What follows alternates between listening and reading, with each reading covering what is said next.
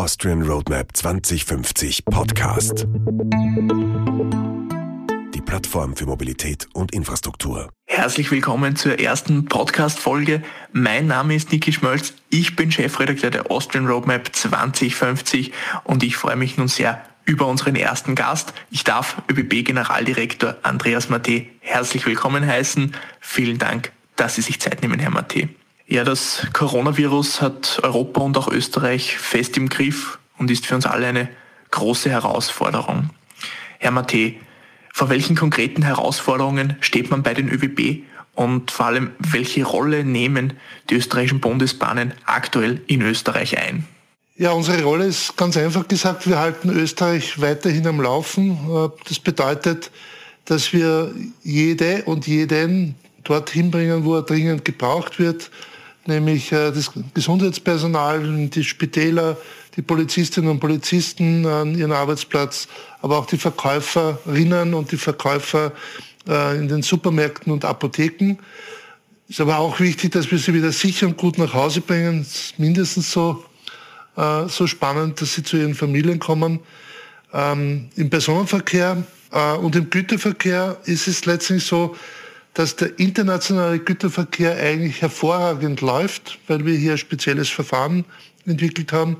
Das heißt, die Warenversorgung für Österreich können wir sicherstellen äh, und zum Beispiel an den äh, Containerterminals äh, die Container dann umladen auf Lkw, damit man dann die, die Teilversorgung sicherstellen kann. Und denke, damit haben wir einen, einen guten Beitrag geleistet. Ähm, wir fahren aber auch ganze Güterzüge mit Toilettpapier quer durch Europa, denn die Nachfrage ist ja enorm gestiegen. Die ÖWB nehmen also eine wichtige Rolle ein in der Versorgung und in der Aufrechterhaltung der Mobilität und halten so das Land mit am Laufen. Herr Matte, können Sie uns dann vielleicht kurz erklären, wie sich die Betriebs- und Arbeitsabläufe geändert haben, um für Mitarbeiterinnen, aber vor allem auch für die Kundinnen bestmögliche Sicherheits- bzw. eben Gesundheitsstandards garantieren zu können? Ja, unser oberstes Ziel war einen bestmöglichen Schutz für unsere äh, Fahrgäste, aber natürlich auch für unsere Mitarbeiterinnen und Mitarbeiter äh, in den Zügen. Wir haben daher die Bereiche der Hygiene und Sauberkeit schon vor Wochen zu Beginn eigentlich der Corona-Krise intensiviert und putzen und desinfizieren mehrmals am Tag äh, die Züge, äh, auch an den Bahnhöfen ähm, wird es entsprechend wahrgenommen. Überall dort, wo sozusagen Berührung äh, durch ähm, Menschen äh, erforderlich ist, an den Druckknöpfen, Haltestangen, ähm, erfolgt es besonders. Und zusätzlich reinigen wir die und desinfizieren wir die Führerstände der Triebfahrzeugführer, dass die ganzen Bedienelemente auch entsprechend desinfiziert werden. Wir nennen das intern Boxenstopp, weil hier eine, eine ganze Truppe von Mitarbeiterinnen und Mitarbeitern auf den Zug geht und ähm, im, im Wendebahnhof oder dort, wo Lokführerwechsel stattfindet, äh, diese Arbeiten durchzuführen. Ja, zudem fahren wir im nahen Regionalverkehr eine Art äh, Sonntagsfahrplan, der nur in der Früh und am Abend entsprechend verstärkt wird für die Arbeitnehmerinnen und Arbeitnehmer, die eben äh, arbeiten gehen. Das heißt, die Züge sind überwiegend leer. Wir haben äh, über 90 Prozent weniger Passagiere in den Zügen im Vergleich zum Vorjahr. Und äh, das hilft durch diesen Abstand, der damit entsteht, äh, hier die Ausbreitung des Virus äh, zu reduzieren ähm, und zu, zu behindern. Und, äh, ich glaube, man sieht da übrigens auch, dass damit die Maßnahmen der Regierung äh, sehr gut äh, greifen.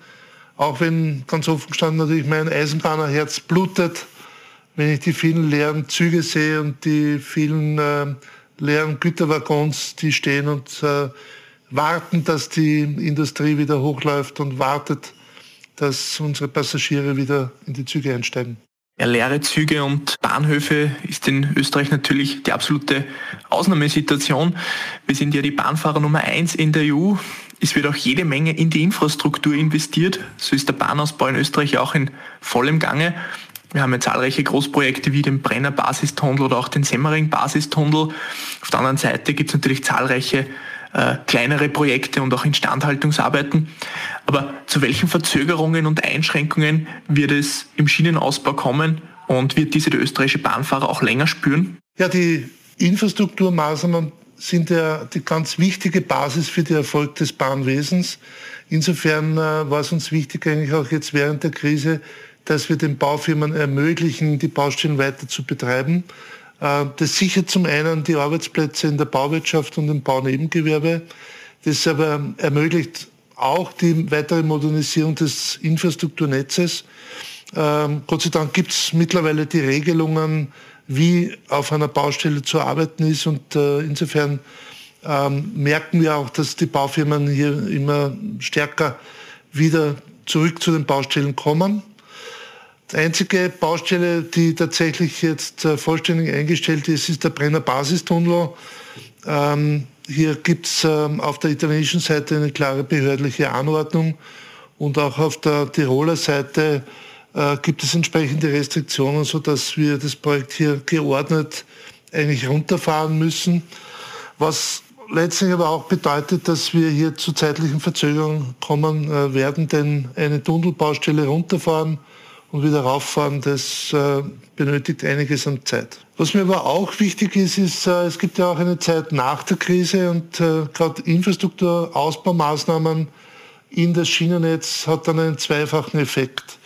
Schieneninfrastruktur ist ein ganz wesentlicher Faktor für den Klimaschutz, denn damit können Züge fahren.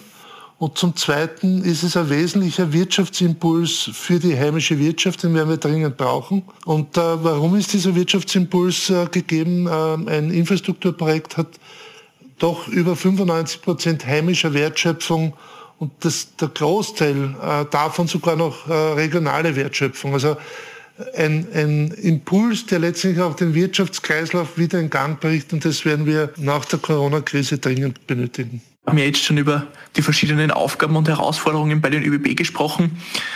Die Bewältigung von so großen Herausforderungen wie der Corona-Krise ist sicherlich auch für Sie und das gesamte Management eine Ausnahmesituation. Können Sie uns kurz schildern, wie sehr sich Ihr Alltag verändert hat? Also mein Alltag hat sich natürlich schon stark verändert in Wirklichkeit. Äh, ähm, ich sehe kaum mehr Kolleginnen und Kollegen im direkten Kontakt. Und das geht mir schon ein Stück weit ab, weil ich immer ganz gerne auch Dienststellen besucht habe.